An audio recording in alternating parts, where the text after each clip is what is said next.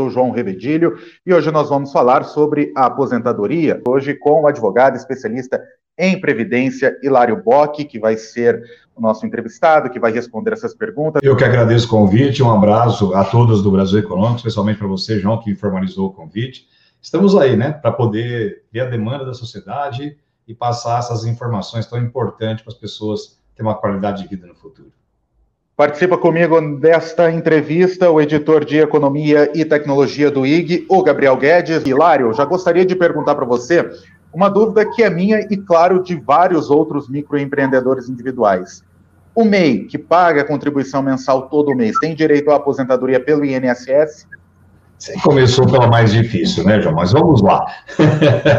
é, é, olha, é importante que as pessoas se formalizem, né? E o MEI ele veio com essa proposta de colocar as pessoas que estavam na informalidade para a formalidade, para que as pessoas pudessem também ter proteção social.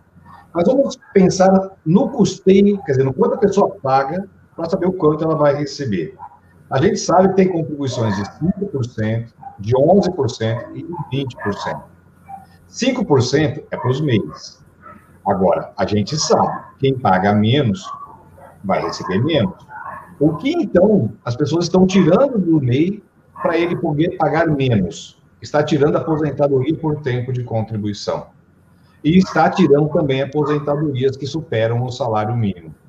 Então, é importante aquelas pessoas que estavam desprotegidas passaram a estar protegidas, pagando como MEI, passaram a ter crédito também, porém, tem benefícios por incapacidade, tem benefícios de aposentadoria por idade, salário maternidade, porém, com o salário mínimo não tem direito à aposentadoria por tempo de contribuição. Então, aquelas pessoas que pagaram a vida inteira ou durante muito tempo contribuições superiores ao salário mínimo, elas têm que rever essa situação, porque existe uma saída. Pagar a complementação dessas contribuições de 5% para voltar a ter direito à aposentadoria por tempo de contribuição, inclusive nas regras de transição, e benefícios com valores superior ao salário mínimo. Senão, as pessoas estão se integrando mas às vezes pode estar jogando fora um histórico é, de contribuições do passado. É claro que aquelas pessoas que vão se aposentar com o salário mínimo e a aposentadoria por idade vai acontecer antes da aposentadoria por tempo de contribuição, o melhor investimento é o do MEI, porque ao invés de pagar 20 ou 11, você paga 5 e tem os mesmos benefícios que você teria. Então, é bom ter um MEI, né? Agora, para fins previdenciários, é importante fazer um planejamento previdenciário para saber como você vai se comportar com essas contribuições. Então, os MEIs terão direito? Sim. Podem ter os mesmos direitos de quem não é MEI? Sim. Mas, se não fizer a complementação nem o planejamento previdenciário, pode estar jogando fora uma história de contribuição. E só para completar, a gente sabe que durante a pandemia, muita gente perdeu o emprego, muitas pessoas passaram a exercer atividade como MEI, foram empreender por conta própria, e é claro, sem dinheiro, as pessoas acabaram encontrando no meio uma forma de contribuir menos e ter proteção. Mas agora é hora de começar a colocar os pingos nos is. Gabriel? Perfeito, João. Você começou pela mais difícil, eu vou pela mais simples, mas que também é uma dúvida de muita gente. Como que é dividido o cálculo da aposentadoria? Bom, uh, as pessoas, né, até 1999, a gente está ouvindo falar muito né, sobre a revisão da vida toda, né, agora. Por quê? Porque em 99 mudou a forma de cálculo da aposentadoria. Então, até 99, eram os últimos três anos que antecediam a aposentadoria. Então, as pessoas pagavam sobre o salário mínimo e nos últimos três anos aumentavam as contribuições e tinham uma aposentadoria maior do que aquilo que contribuíram durante a vida toda. De 1999 para cá, foram criadas duas regras. Uma regra que é uma regra definitiva para quem começou a contribuir depois de 1999, que são os mais jovens, que a aposentadoria vai ser calculada com base na contribuição da vida inteira. E para aquelas pessoas que se aposentaram, começaram a contribuir antes de 1999, aí então pega-se as contribuições de 94, que é o plano real, até a data que a pessoa se aposenta. Muitos tiveram as maiores contribuições antes de 94. Daí porque tem essa discussão que está no Supremo Tribunal Federal para poder incluir essas contribuições do passado. Então, em linhas gerais, o que nós temos hoje para responder sua pergunta bem objetivamente? Quem vai se aposentar e começou a contribuir depois de 1999 são todas as contribuições. Para quem é, começou a contribuir antes de 1999, são as contribuições de 1994 para cá, dependendo da decisão do Supremo Tribunal Federal. É, essa resposta já respondeu a pergunta aqui do Rui Barbosa, que mandou mensagem para a gente, o Rui Barbosa Santana, e também a Elisete Aparecida, que mandaram um e-mail para a gente aqui no economia.igcorp.com.br. Mas tem alguns assuntos aqui, Lário, que são muito importantes, principalmente aposentadoria por invalidez. Nós temos aqui o Credivaldo de Oliveira, ele tem 47 anos e trabalha como registrado há mais de 25 anos. Ele tem visão monocular e ele pergunta se ele pode se aposentar por invalidez. Essa pergunta também foi feita pela Sônia, que é uma outra participante aqui da live do Brasil Econômico, mandou por e-mail, e ela diz que tem um marido que tem a mesma situação, ele tem visão monocular e pergunta se pode se aposentar por invalidez. Bom, Credivaldo, Sônia e as pessoas que têm uma visão monocular, né? Primeiro a gente tem que abordar, viu, é, João, Gabriel, que teve uma lei recente, de dois meses atrás, que reconheceu que a pessoa que tem uma visão monocular, ela é considerada uma pessoa com deficiência. Isso já está definido em lei. O que a gente tem que demonstrar é qual é o grau dessa deficiência. Ela pode ser leve, pode ser moderada e pode ser grave que é uma deficiência, isso já foi declarado por lei, ninguém discute mais. Diferentemente de outras deficiências, por exemplo, como as, a deficiência sensorial, por exemplo, de um surdo, de um mudo, quando a pessoa que tem uma visão monocular já está certo que é deficiência. A grande discussão é sobre a, o grau da deficiência. Se a pessoa tem uma deficiência que impede ela de exercer atividade profissional de forma habitual e permanente para sempre, aí então é uma aposentadoria por invalidez.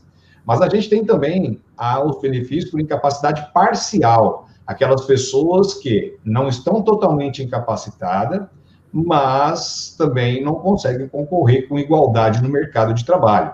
E aí, então, nós teríamos um benefício chamado auxílio acidente, que é uma incapacidade parcial e permanente.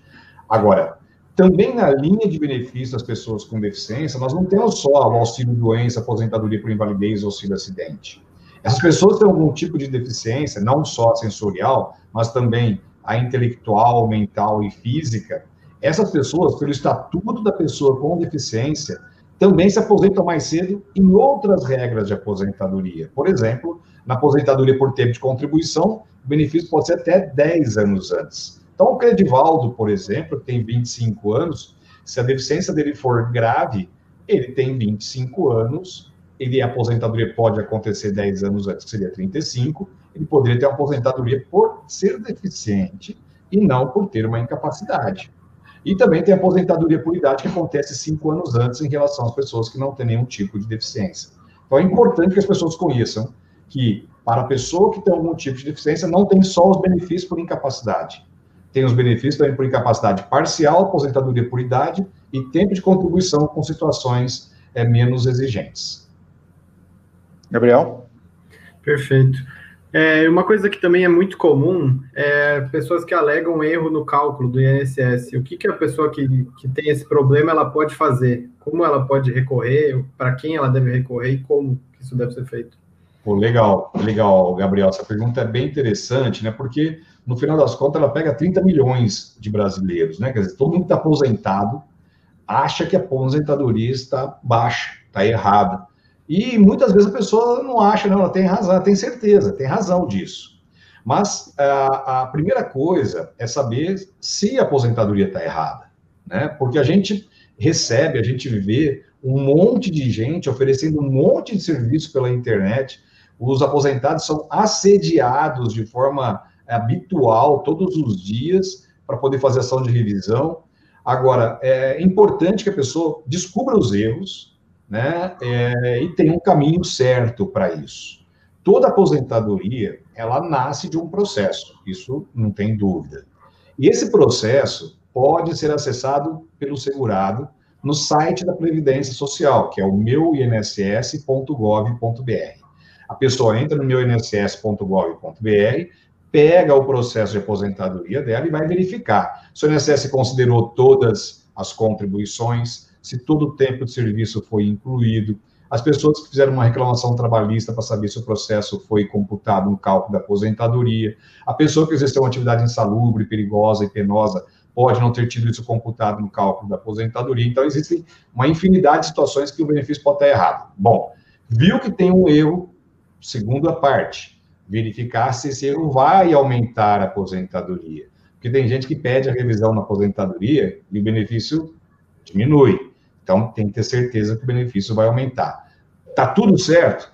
Tem processo, viu que tem erro, o benefício vai aumentar? De novo no site da Previdência Social, entra lá no pedido de revisão de aposentadoria. Aí pode acontecer duas coisas. O INSS pode dar a revisão e o INSS pode negar essa revisão. Se conceder, muito bem, o benefício vai ser aumentado e muitas vezes consegue se receber os últimos cinco anos de atrasados, dá uma poupança aí. Né? Agora, se a Previdência negar, aí o caminho é ir para a Justiça. Claro, a gente está recebendo vários e-mails aqui, eu estou até olhando a quantidade de e-mails que nós estamos recebendo, perguntas pelo Facebook, pelo YouTube. Eu vou primeiro para a pergunta do YouTube, o Joel está perguntando aqui. Boa tarde, uma pergunta, encaminhei meus papéis já para quatro anos e ainda não saiu a aposentadoria. É, aposentadoria especial com periculosidade. Ele tem 49 anos e, claro, ele pergunta o que pode ser feito nesses casos.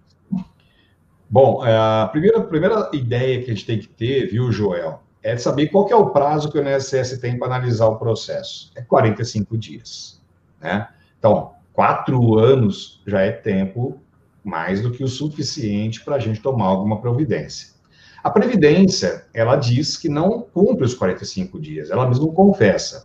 Ela fala que o tempo médio de análise de um processo é de 66 dias. Antes fosse porque senão eles não precisariam fazer um acordo com a Procuradoria-Geral da União, né, com a Defensoria Pública, para prorrogar esses prazos é, por mais tempo. E foi homologado pelo Supremo Tribunal Federal. Então, a solução, a sugestão que a gente dá, para quem já ultrapassou até os 66 dias que o INSS diz que é o, é o que ele cumpre, né? É, que é um tempo razoável também esperar, dois meses, três meses, mas depois disso, a sugestão viu, Joel? Que você consulte um advogado especializado em previdência e entre com um mandado de segurança para mandar o INSS analisar esse processo, ou, for o caso, um outro processo para poder já ter aposentadoria analisada dentro da sua situação. Então, a sugestão é que você consulte um advogado de sua confiança para poder dar um encaminhamento na sua solicitação de aposentadoria, que já há quatro anos está esperando. Gabriel. Bom, a Josiela Costa enviou aqui mais uma pergunta agora ao vivo durante nosso, nossa conversa.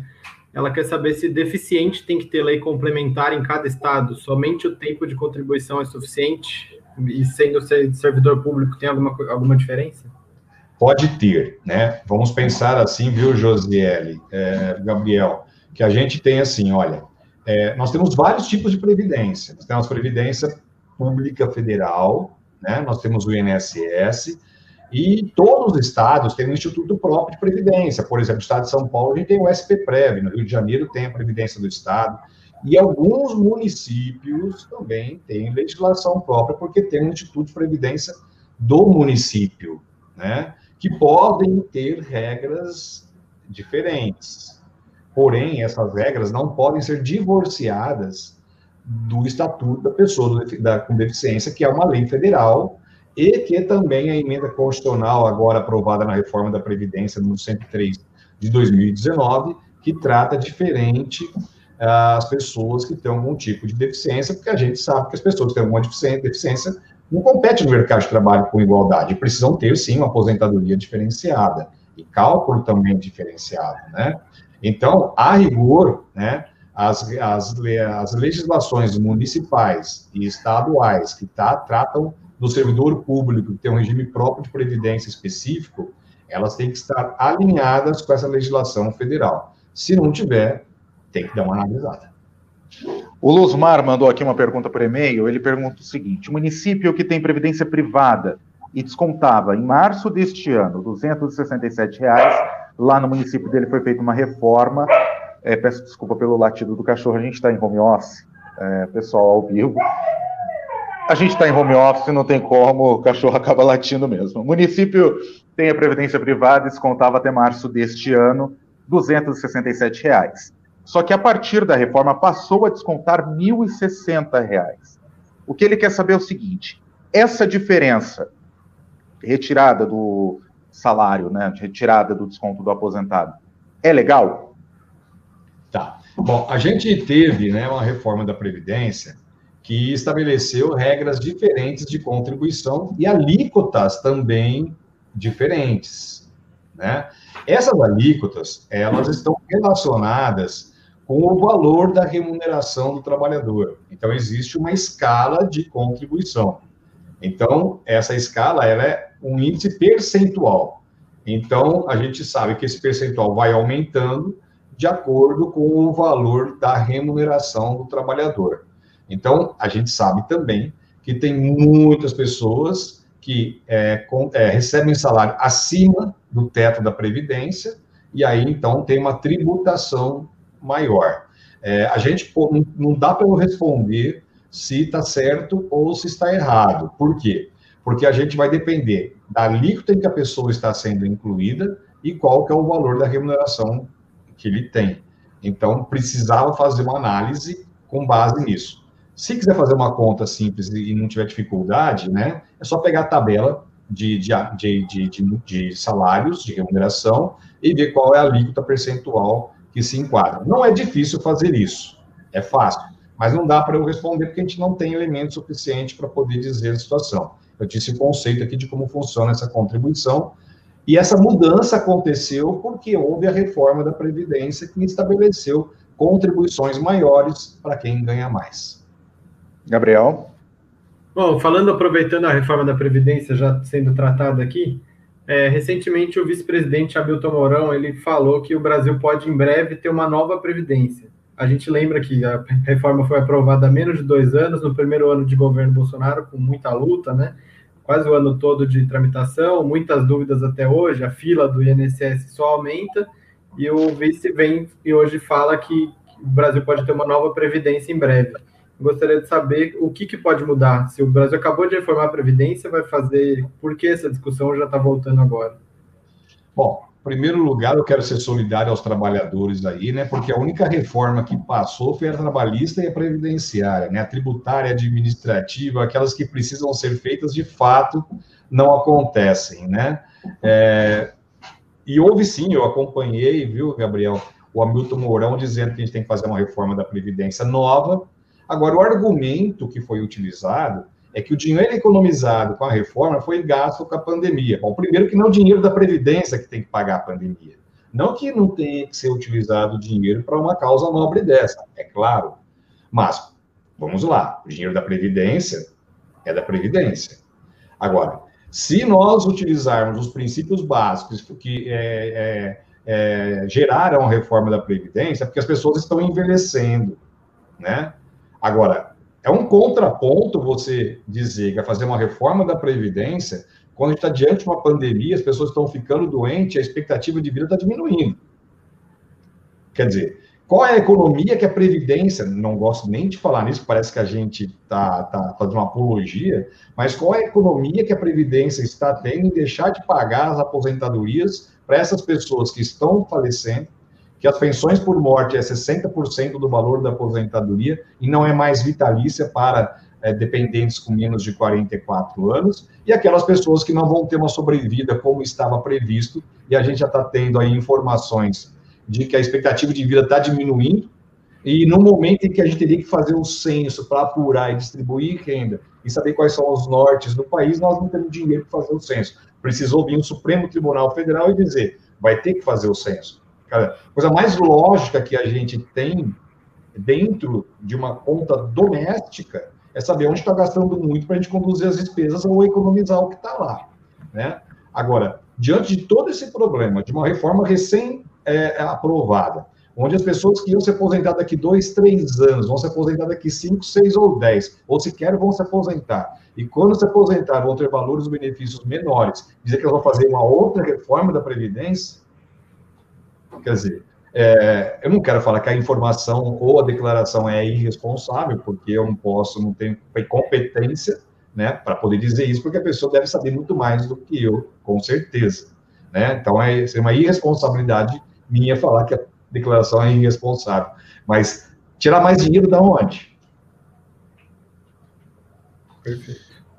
Hilário, antes de eu ir para a próxima pergunta, a gente gostaria de colocar aí na tela um projeto que você sugeriu, inclusive, para o Senado, pelo E-Cidadania. Para quem não sabe, você que está nos acompanhando, a população pode sugerir projetos para senadores e deputados para que, se tiver um apoio e também é, número de assinaturas necessárias, ele possa ir para discussão no Congresso Nacional.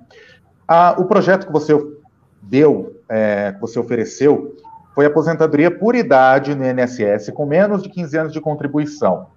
Ele se justificou que muitos trabalhadores completam a idade mínima para aposentadoria, seja ele urbana, rural ou PCD, porém não tem essa carência, esse prazo de carência de 15 anos do INSS. E muita gente, uh, vou colocar aqui pelo menos 30 pessoas, até pela conta que eu fiz aqui um pouco antes da live, eu não sei se chegou mais e-mails relacionados a isso, perguntaram sobre essa questão do prazo de carência. É, se é obrigatório você cumprir esses 15 anos, por que tem que cumprir esses 15 anos e se há alguma forma de você não precisar cumprir esse tempo de carência para conseguir a aposentadoria pelo INSS? Bom, vamos lá, né? É, a aposentadoria por idade, ela demanda uma carência, quer dizer, a gente tem que saber que a pessoa tem que contribuir por algum tempo para que ela poder, para que ela possa fazer jus a benefícios. E a aposentadoria por idade, da pessoa com deficiência, a pessoa que não tem deficiência, é 15 anos de contribuição. Só que tem um detalhe: se a contribuição é paga em atraso, ela não conta como carência. Então, por exemplo, se eu pago uma contribuição hoje, hoje é dia 20 de maio, eu pago a contribuição do mês de abril até o dia 15 de maio. Eu esqueci de pagar no dia 15. Aí eu vou lá e pago no dia 20, com juros e correção e multa. Essa contribuição, ela vale como tempo de contribuição, mas ela não conta como carência. As contribuições pagas em atraso não contam como carência. Tem muitos trabalhadores que trabalharam e não foram registrados. Tem muitas pessoas que trabalharam na informalidade. Então, são pessoas que trabalharam. São pessoas que, às vezes, contribuíram, pagaram juros, pagaram multa, mas o tempo não conta como carência. E aí a gente vê idosos com 80 anos, 85, 75, com 13 anos, 12, 14, faltou pouquinho para chegar lá. Só que esse dinheiro vai ficar para o Estado, se essa pessoa não receber aposentadoria.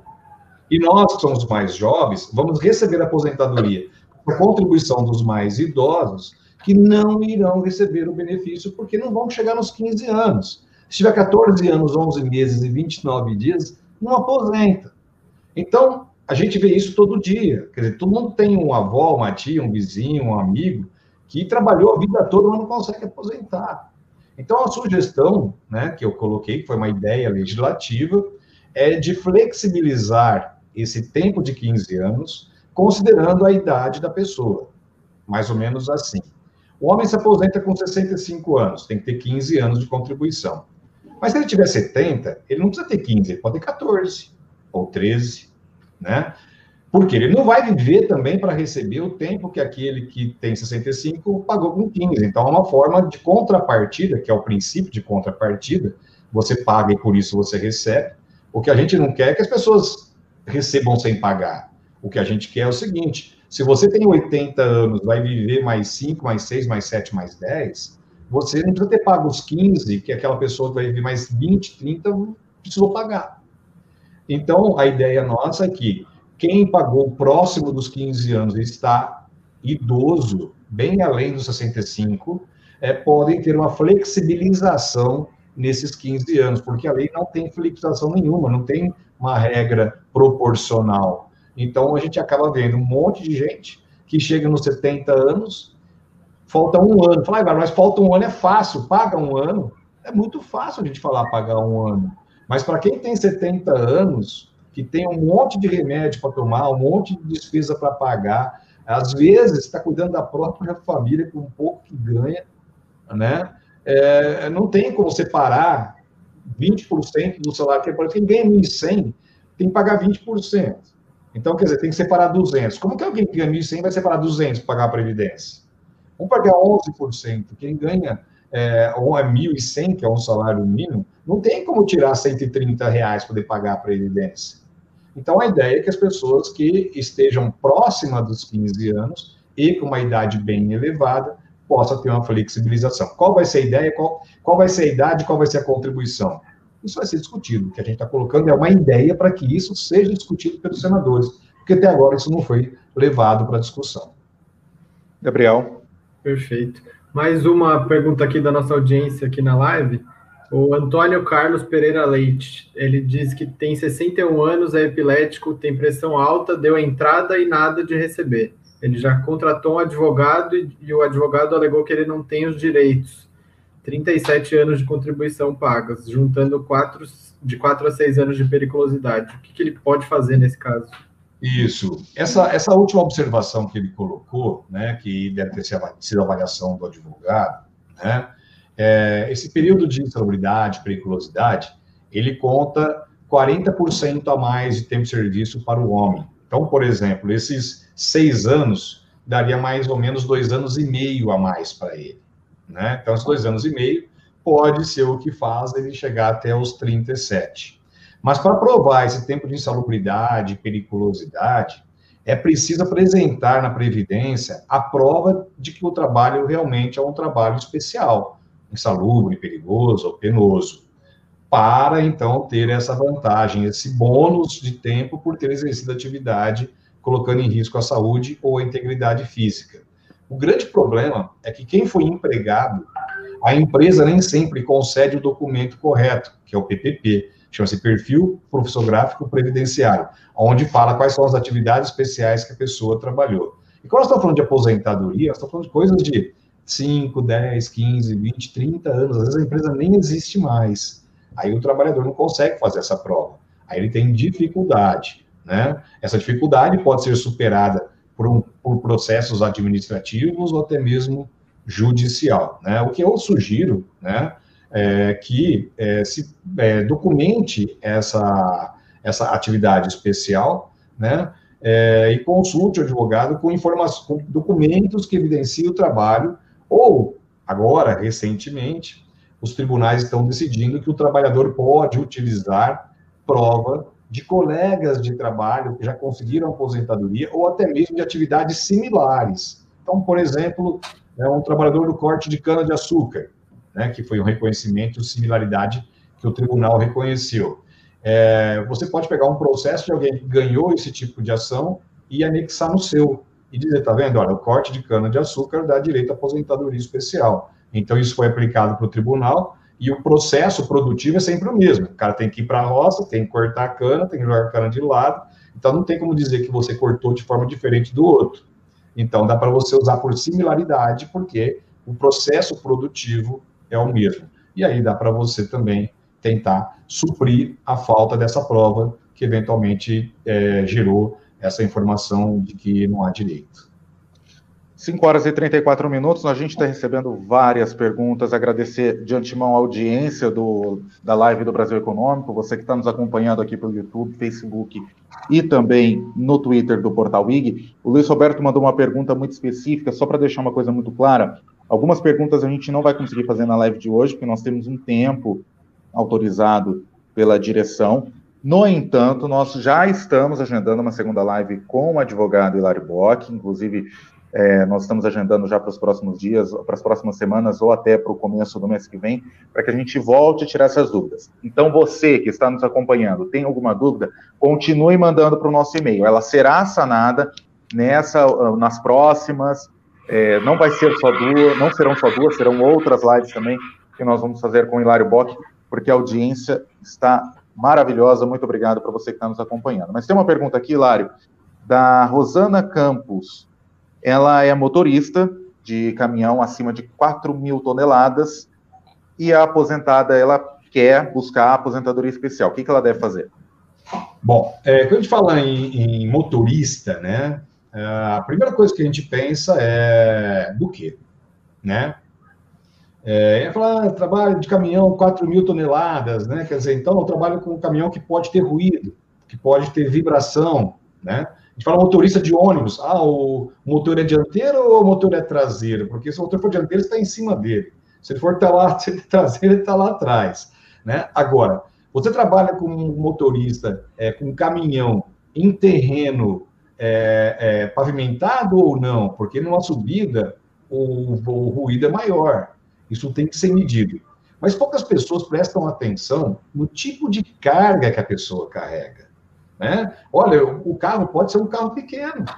Ah, mas tem que ser motorista de caminhão, de carreta, de trator. Não, pode ser um carro pequeno. E se você, quando transportar algum explosivo, ou algum combustível, ou algum produto químico, ou algum produto biológico, né? É, tudo isso vai influenciar na análise é, da aposentadoria especial. É, o que a gente percebe hoje, né, eu falo isso com muita propriedade, porque eu leciono direito previdenciário há mais de 30 anos, de aula em muitas universidades, em pós-graduação, para advogados que estão fazendo especialização em direito previdenciário. O que eu vejo com meus alunos, que são advogados, é que as pessoas acabam descartando a investigação é, da vida profissional do trabalhador. Né? Então, essas perguntas, vocês viram que foi em, em 30 segundos, eu falei de um monte de coisa que pode influenciar diretamente na caracterização da atividade especial. Para a gente não errar, a gente não errar, a gente tem que pensar uma situação. Nós não podemos pensar na profissão da pessoa. Nós temos que pensar no que ela faz. Vou dar um exemplo. Se eu perguntar para todos que estão assistindo, olha, a pessoa que trabalha como lavadeira é atividade especial? Muitos vão pensar, ah, é um lava-roupa do Hilário na casa dele, que atividade especial tem lá? Aí eu pergunto, e se a pessoa for uma lavadeira de um centro cirúrgico, que lava roupa que vão de um hospital? Né? Quer dizer, lavadeira ficou muito vago, percebeu? Mas é uma profissão. Então, onde a pessoa exerce atividade, qual o tipo de produto que ela manipula, qual é o ambiente de trabalho que ela exerce. Por isso que tem que ter um documento chamado LTCAT, que significa Laudo Técnico das Condições Ambientais do Trabalho. Esse documento é formatado por um engenheiro ou um médico de segurança do trabalho. Né? Então, às vezes, é, eu, inclusive, nós, advogados, a gente acaba errando porque a gente não tem conhecimento técnico de um engenheiro e de um médico de segurança do trabalho que pode considerar uma atividade especial onde a gente não vê isso. Né? Então, é importante que a pessoa é, é, consulte uma atividade multidisciplinar, contendo advogado e técnicos, pelo menos, de segurança do trabalho, para poder identificar quais são os agentes nocivos que podem gerar essa aposentadoria especial, inclusive de motorista. Gabriel. O Carlos mandou aqui para a gente por e-mail ele tem uma dúvida que é qual a melhor forma de se aposentar? Se é por deficiência leve ou por tempo de contribuição?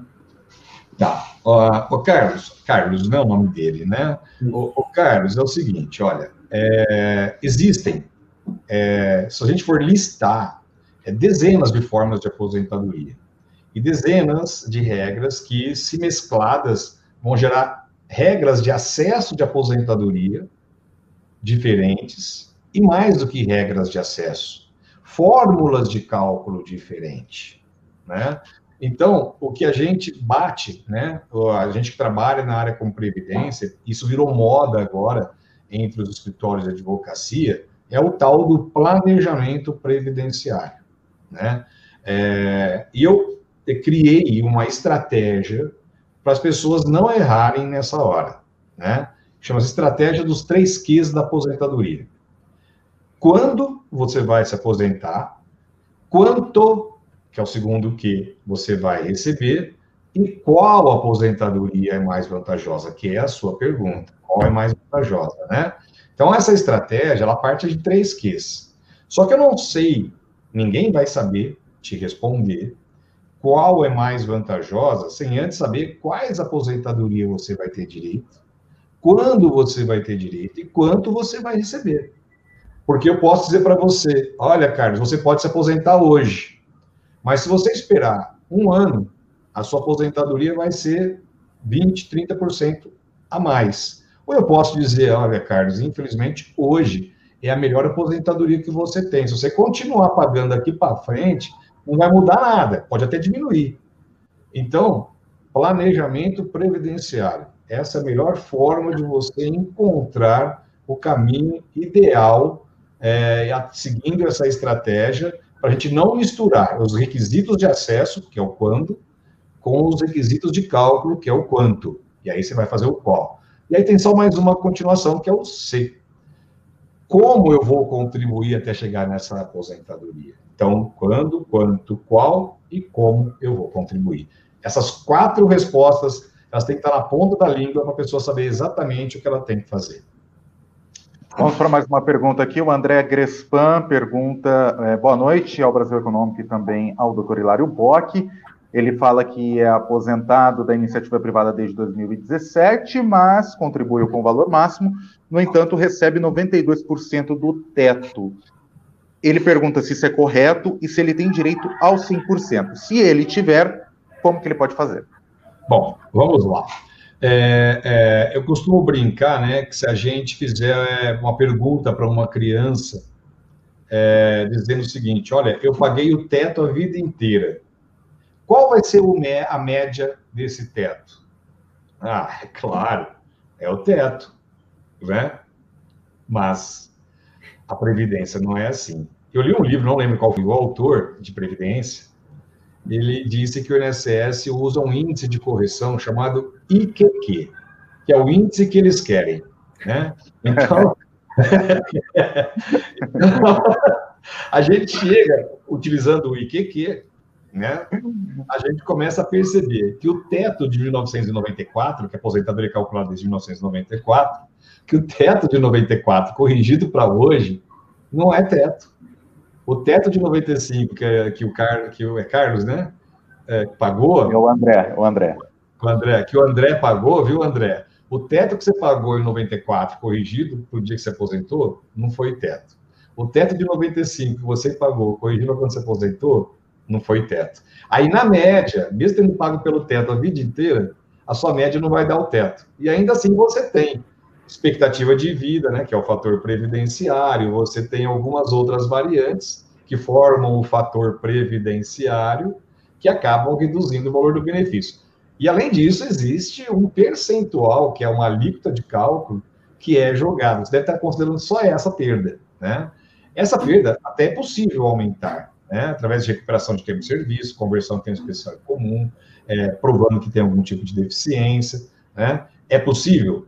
É possível, mas você nunca vai chegar no teto. Não tem ninguém, não tem ninguém que aposenta pelo teto, a não ser aquela pessoa que aposenta por invalidez e tem 25% de acréscimo porque depende do auxílio de terceiro. Mas também não é a aposentadoria que todo mundo quer ter. Gabriel. Bom, a gente recebeu muitas questões que, que têm a ver com, a, com as regras de transição da reforma da Previdência. É, por exemplo, o César Ferreira, ele conta que ele é professor da rede pública no Ceará, tem 49 anos de idade e 26 anos de contribuição em sala de aula. Ele quer saber se ele vai entrar na reforma da Previdência, nas regras de transição, e quanto tempo ainda faltaria para ele poder se aposentar. Muito bom. É, vamos, vamos é, definir uma, uma, uma um ponto de partida para a gente deixar bastante clara essa questão da regra de transição. O que é regra de transição? Né? É, imagina que nós temos uma lei e essa lei muda. Né? Se você tinha direito de se aposentar nessa lei, você tem direito adquirido. Se você pega uma regra nova, você não tem direito adquirido. Então você cai na regra nova. Agora, aquelas pessoas que estavam próximas de se aposentar nessa regra e entraram nessa, elas ainda podem usar de regras de transição, que nada mais é do que uma transição de uma regra para outra. E aí, então, aquelas pessoas que estavam próximas da aposentadoria só vão se aposentar se entrar na regra nova ou cair na regra de transição. Né? Porque já que a regra anterior, se não tem direito adquirido, já era. Então, o professor, homem, a gente sabe que se aposentava com 30 anos e tem 26. Então, quer dizer, dito adquirido não tem. Quer dizer, ou você vai na regra nova, que vai demorar muito, ou você cai na regra de transição. Então, é claro que ele está na regra de transição. Agora, quantas regras de transição nós temos? Nós temos quatro regras de transição. Nós temos a regra de pontos, a regra de idade mais tempo de contribuição, a regra de 100% de pedágio e a regra de 50% de pedágio. Né? É, como ele tinha 26 anos e se aposentava com 30, então ele não cai na regra de 50%, porque era só para quem estava há dois anos da aposentadoria. Ele estava mais de dois. Então, sobraram as outras três regras. A, com a regra de 100%, aí a pessoa tem que ter 100% do tempo que falta. Então, por exemplo, se faltava quatro anos, ele vai ter que contribuir oito. E aí vai faltar um elementinho para eu poder continuar a análise dessas quatro regras, que é saber a idade da pessoa, para saber quando ela vai somar pontos, que é idade mais tempo de contribuição. Né? Então, dá para a gente dizer, com as informações que foram dadas, que não vai entrar na regra de 50%, é, não está no direito adquirido, pode estar na regra nova ou algumas outras das três regras de transição que sobraram, que não dá para a gente fazer uma avaliação. Hilário, tem mais duas perguntas aqui vindas do YouTube. Vamos começar primeiro com a do Jonas. O Jonas Ribeiro pergunta: quem estava há dois anos também foi atingido pela regra, é, regra média, 100% de contribuição. O Senado aprovou um PA, projeto de lei progressiva dos valores a cada ano, que não foi à frente. Posso ir na justiça? Ele pergunta se ele tem chance de vencer essa batalha para conseguir a aposentadoria. Vamos lá. É, isso está dizendo uma fórmula de cálculo. Né? Então, por exemplo, as, as, aposentadorias eram, eram calculadas com base nas contribuições desde julho de 94, como eu já disse, até a data da aposentadoria, com exclusão de 20% dos menores salários. Isso significa que a aposentadoria era calculada com base em 80% dos maiores salários, já que a gente excluía 20% dos menores. Agora, a lei disse o seguinte: olha, você agora, se for se aposentar, vai calcular sua aposentadoria com base em 100% do salário. Você não vai excluir mais 20% dos menores. Dá para discutir isso na justiça? Olha, é, a lei é muito clara. Se você se enquadrava na regra anterior de direito adquirido, você pode excluir 20% das menores contribuições. Se você cair na regra nova ou na regra de transição, não dá para excluir mais os 20%, a não ser na regra de 50% de pedágio, que ela continua sendo feita com cálculo dessa forma, que ela beneficia aquelas pessoas que estavam mais próximas da aposentadoria, há dois anos da aposentadoria. Né? Ainda assim, existem uma corrente de pessoas que acham que o, a, a redação da lei não está muito clara e que isso não pode gerar esse benefício. Eu estou dentro da corrente que acha que sim, porque a pessoa que vai se aposentar com regra de 50% e vai ter o fator previdenciário reduzindo o valor do benefício, ela não, não pode ter outro redutor que a exclusão dos 20% das menores contribuições. Ela teria dois redutores. E como a regra de transição é para beneficiar aquelas pessoas que estavam próximas da aposentadoria, então nós estamos prejudicando e não beneficiando. Qual é a vantagem de estar na regra de transição, então?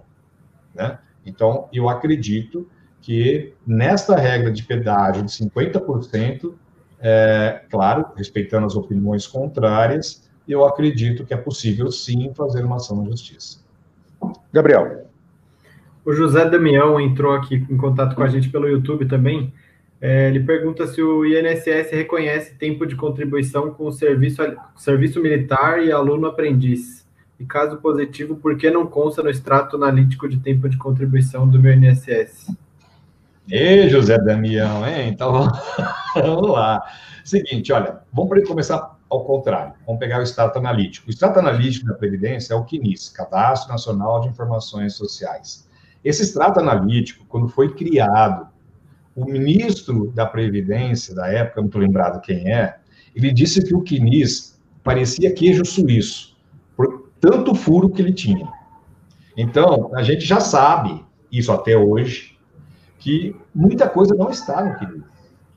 E o que é pior, tem muita coisa do segurado que está no CNIS dele que nem é dele. A pessoa pode ter aposentadoria calculada com base num tempo que não é dela e depois pode ter o benefício cortado. Então, é bom fazer uma análise do CNIS e o CNIS também, a Previdência não está sendo maldosa nem maliciosa, porque ela escreve lá no CNIS, olha, nesse extrato analítico, que o tempo que está lá tem que ser revisto, vai ser revisto por ocasião do requerimento da aposentadoria. Então, a INSS avisa, olha, Hum, isso aqui não é certinho, não, você tem que analisar. Bom, quanto ao tempo de serviço militar e o aluno aprendiz, ele não está no CNIS por uma simples razão, e não vai estar mesmo. Já não é porque o CNIS é furado, porque não é para estar, porque não teve contribuição para a Previdência. O que está no CNIS é o que teve contribuição. Então, você fez o serviço militar, tem lá seu certificado de reservista do tempo que você foi incorporado, você vai levar na Previdência e vai ser computado como tempo de contribuição, porque a lei diz que aquele tempo do, do, do serviço militar obrigatório ou é, facultativo, ele é computado para fins de aposentadoria, basta levar o certificado de reservista. Quanto ao aluno aprendiz, né, essa é uma discussão é que, que há muito tempo está na justiça, né? Mas os processos estão sendo resolvidos, porque varia de caso a caso. É, o aluno aprendiz, ele, como o próprio nome diz, ele é um aprendiz e, na verdade, ele não tem salário. Se ele não tem salário, não tem contribuição. Se não tem contribuição, a Previdência não reconhece o tempo. Mas essa, esses alunos aprendizes, como também o guarda-mirim, o patrulheiro, né, o estagiário e aluno aprendiz, são quatro categorias de pessoas que muitas vezes, isso a gente vê até hoje, as pessoas entram nas empresas como se fossem estagiários para fazer o trabalho de um empregado. Que as pessoas entram nas empresas como aluno aprendiz, mas faz um trabalho de empregado, né? É, a prova tem que ser feita nesse sentido. Ah, mas eu não tinha dinheiro. Mas não existe salário só em dinheiro. Existe salário também em natura, que pode ser material didático, o fardamento, pode ser alimentação, o transporte, material didático. Então, a prova na justiça tem que ser nesse sentido. Olha, eu trabalhei, eu fazia o trabalho igual aos de outros empregados, então eu não era um aluno aprendiz, eu era empregado, e eu não tinha remuneração em dinheiro, mas eu recebia esses benefícios. Se provar isso direitinho, a pessoa consegue comprovar o tempo para fins de aposentadoria, e aí ele passa a integrar o estado, o, extra, o extrato analítico. Hilário, obrigado pela sua participação. É um prazer imenso tê-lo aqui. Eu que agradeço o convite de vocês, a você, João, Gabriel, pessoal do Brasil Econômico. Queria agradecer também ao Gabriel Guedes, que é editor de Economia e Tecnologia do Portal IG. Obrigado, João. Obrigado, Hilário. Se quer mais informações sobre a economia do Brasil e do mundo, é só acessar o site economia.ig.com.br.